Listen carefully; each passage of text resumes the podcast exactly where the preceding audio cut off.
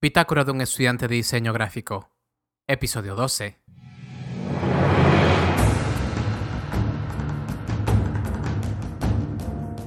En el episodio anterior discutimos cómo encontrar clientes como agente libre o diseñador independiente. Hablamos de un sistema donde incluimos nuestra vida social, personal, de negocio y de cómo poder utilizarla para aumentar nuestra cartera de clientes. En este episodio hablaremos de partes esenciales al realizar un portafolio físico para buscar plaza como diseñador. Para poder mostrar nuestras habilidades de crear, es necesario tener un portafolio el cual exponga nuestro nivel de comunicar de forma efectiva usando diseño en diferentes canales de suministro.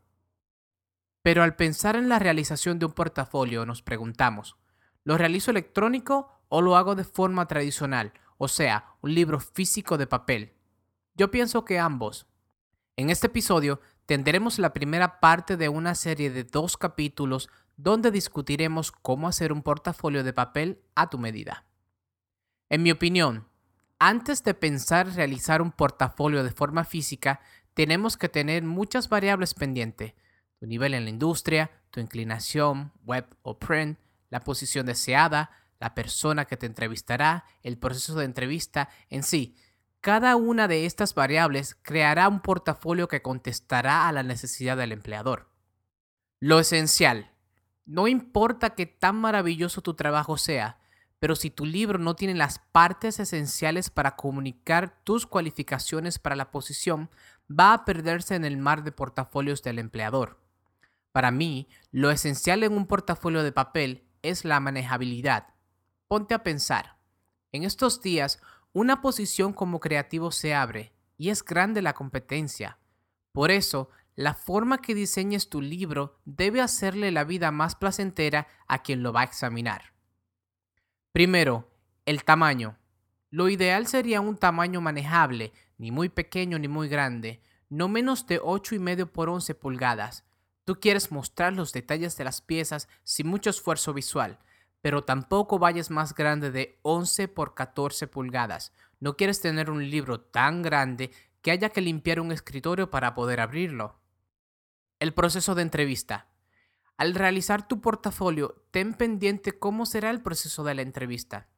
Es típico llevar tu portafolio a la entrevista, pero hay veces que desean tener los libros semanas antes.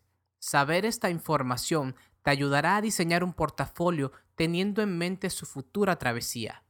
No quisieras un portafolio que cuando lo abran las piezas salgan volando como gallinas. La cantidad de piezas. En mi opinión, un portafolio saludable debe tener 15 piezas, no más, no menos. Menos de esto puede de que deje corto al examinador, pero más de 15 piezas puede que lo aburra. Ten pendiente que no será tu portafolio el único que está siendo examinado. Al ordenar las piezas en el libro, sé bien selectivo en qué orden irán. Es como cuando vamos a un concierto de rock. Usualmente comienzan con una canción hit y terminan con una mucho mejor. Según estudios de memoria, se dice que de una secuencia de cosas recordamos lo primero y lo último, y tú quieres que mantengan una buena foto mental de tu trabajo. El papel y la impresión. Lo que más disfruto de un portafolio físico es poder tocar las piezas y observarlas en diferentes ángulos. Por eso, es bueno usar papel de buena calidad y de alta luminosidad. Mientras más blanco el papel, es mejor para el énfasis en los pequeños detalles de tu trabajo.